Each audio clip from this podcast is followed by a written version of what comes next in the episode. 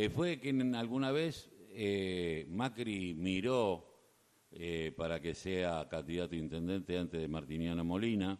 Después se fue al frente de Renovador y compitió con Martiniano Molina por la intendencia, el hombre de la patada descendente, podríamos decirle. Walter Quejeiro, muy buenos días. Carlos Stefanel, Alejandro García, te saludamos. ¿Cómo estás, Walter?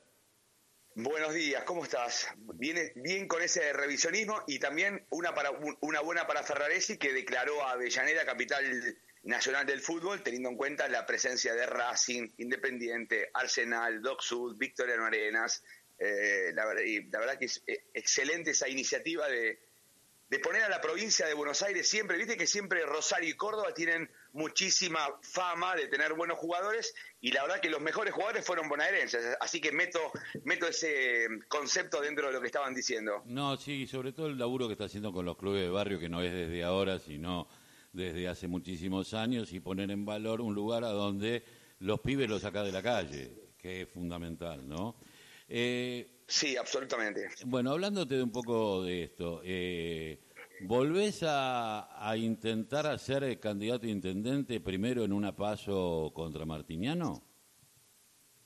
A ver, eh, es buena tu pregunta teniendo en cuenta que volvés, teniendo en cuenta que es difícil ser candidato a intendente, no solamente para Walter Queijeiro, sino para cualquier ciudadano que tenga intenciones de, de participar en su, en su ciudad, teniendo en cuenta esta trampa de, de, la política, ¿no? que nunca se cambió desde el año 2016, 17, 18, incluso hubo una conferencia de prensa muy fuerte entre Macri, Massa, Stolbizer, Sanz, diciendo que había que separar la elección tanto de la provincia de Buenos Aires. ¿Te acordás cuando uh -huh. este, se puso en la agenda la separación de, la, de, de, de, las elecciones? Después fue muy fuerte el año pasado la, la boleta única, después fue muy fuerte el tema de sacar las pasos. Siempre son muy fuertes los temas, pero nunca se hace.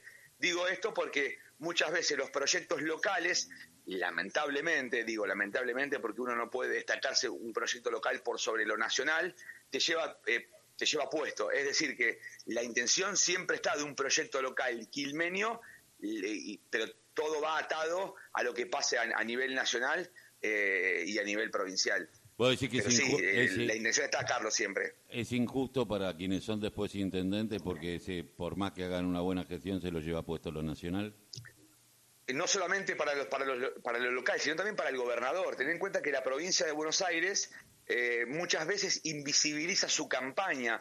Eh, el gobernador, vos fíjate que cuando hay una manifestación a favor o en contra, nadie destaca al gobernador. Se corta la luz, se rompe este, o hay inseguridad. Fíjate que en ninguna este, manifestación nunca se habla de Scioli, de, de Vidal o de Axel Kisilov.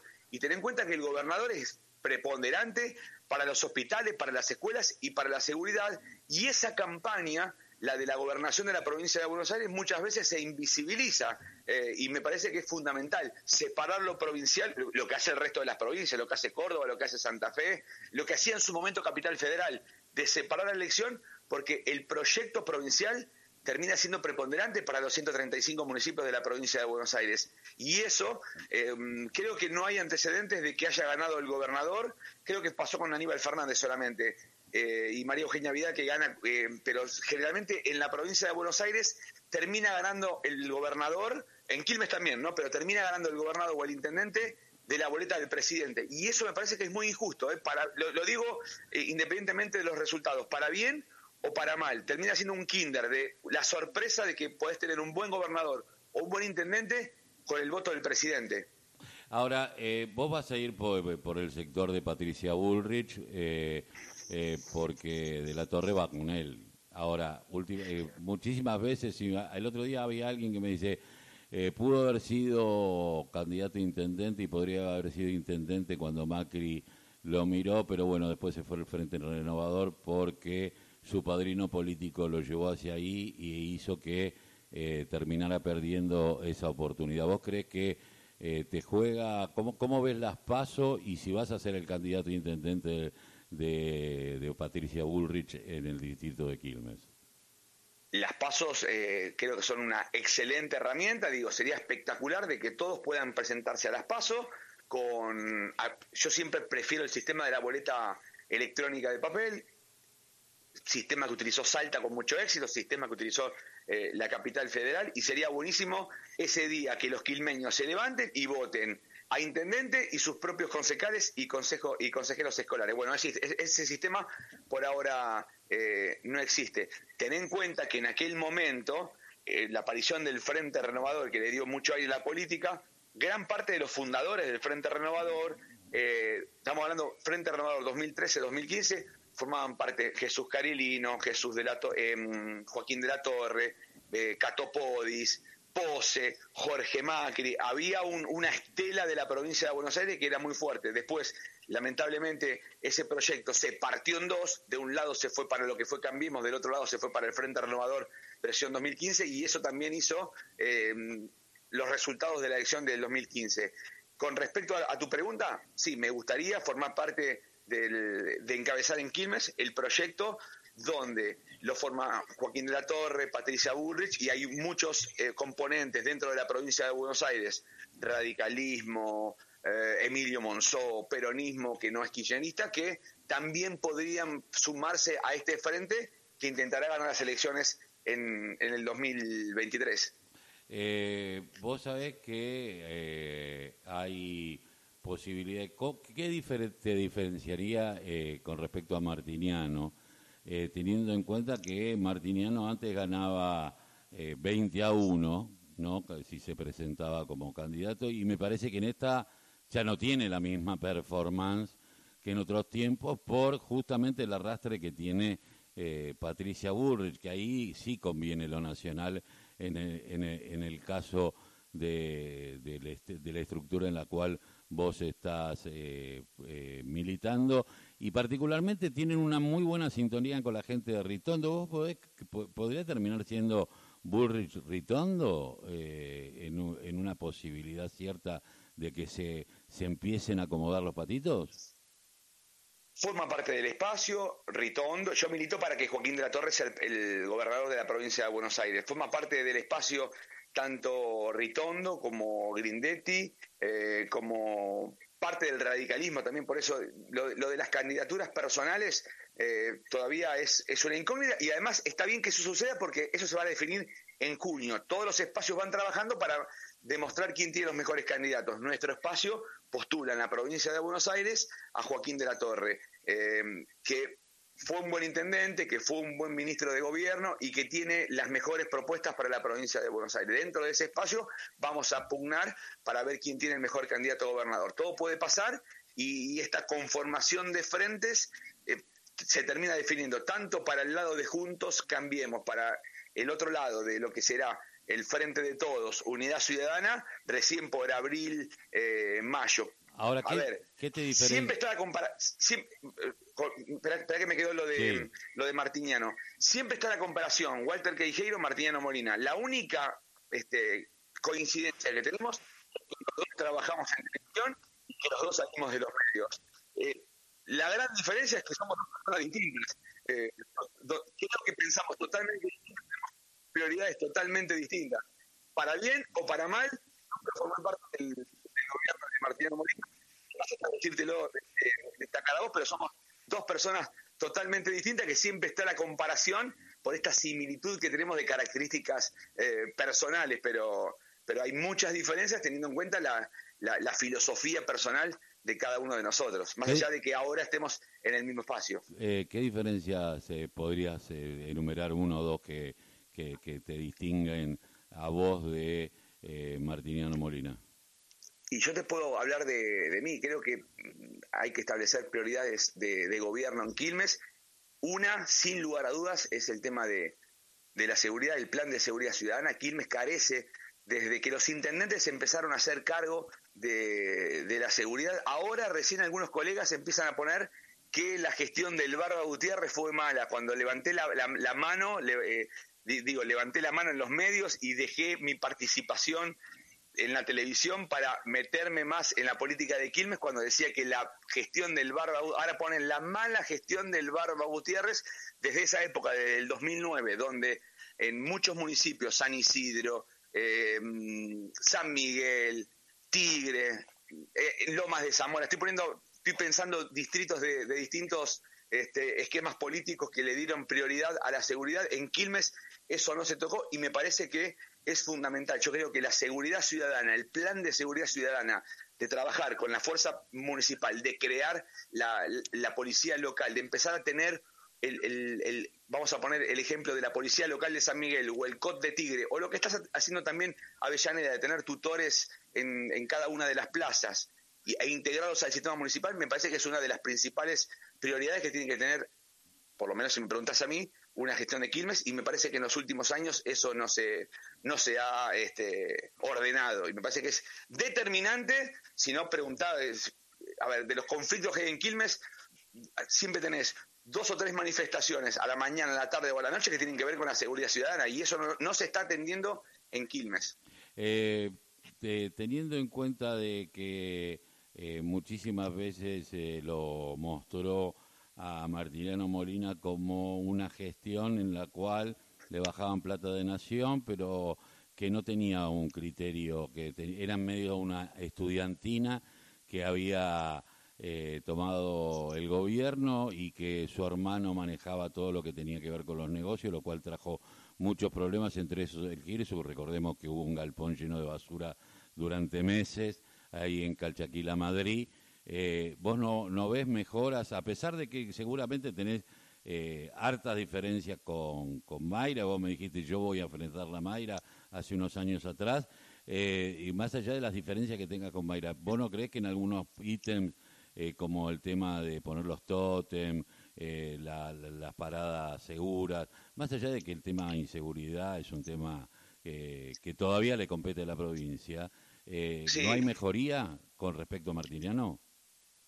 Eh, en seguridad no, Carlos, eh, y mucho tiene que ver. A ver, es imposible que en Quilmes haya seguridad si el gobernador de la provincia de Buenos Aires y el presidente no hacen un plan nacional. Acordate aquel lema del 2015, el presidente que no termine con la seguridad no soluciona nada, eh, no solamente de, de, aquellos candidatos, te estoy hablando Frente Renovador 2015, donde estaba Cato Podis, había un montón de, intendentes de todas las líneas, pero la, inseguridad pasa del 2015 hasta hoy sin solución, no solamente a nivel eh, municipal, a nivel eh, provincial y a nivel eh, nacional. Si hoy Bernie está peleado con este, el ministro de la Nación, es muy difícil para, para el intendente.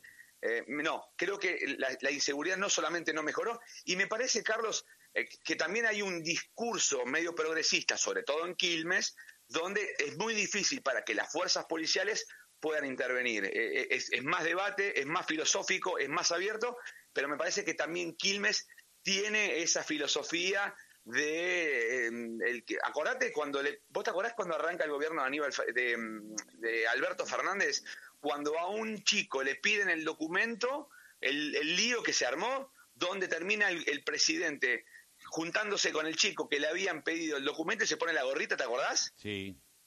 Bueno, pero también me eh, propongamos que hay una cuestión de estereotipo que utiliza la sí, Acordate que sí, acordate también, yo sé cómo pensás, pero acordate que también ese chico después se descubrió que tenía antecedentes.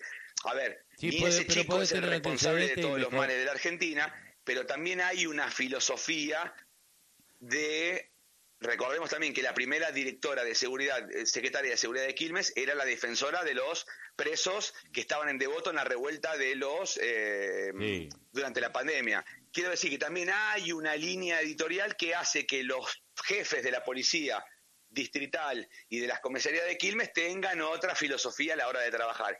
Por eso te digo. Pregunto yo. Eh, que, si vos vas, yo por ejemplo, cualquier persona que haya estado presa cuando cumple la condena cumplió la condena y cumplió con la sociedad. ¿Estamos de acuerdo con sí, Bueno. Coincido, absolutamente con vos eso. no tendría que ser un peso para poder continuar tu vida.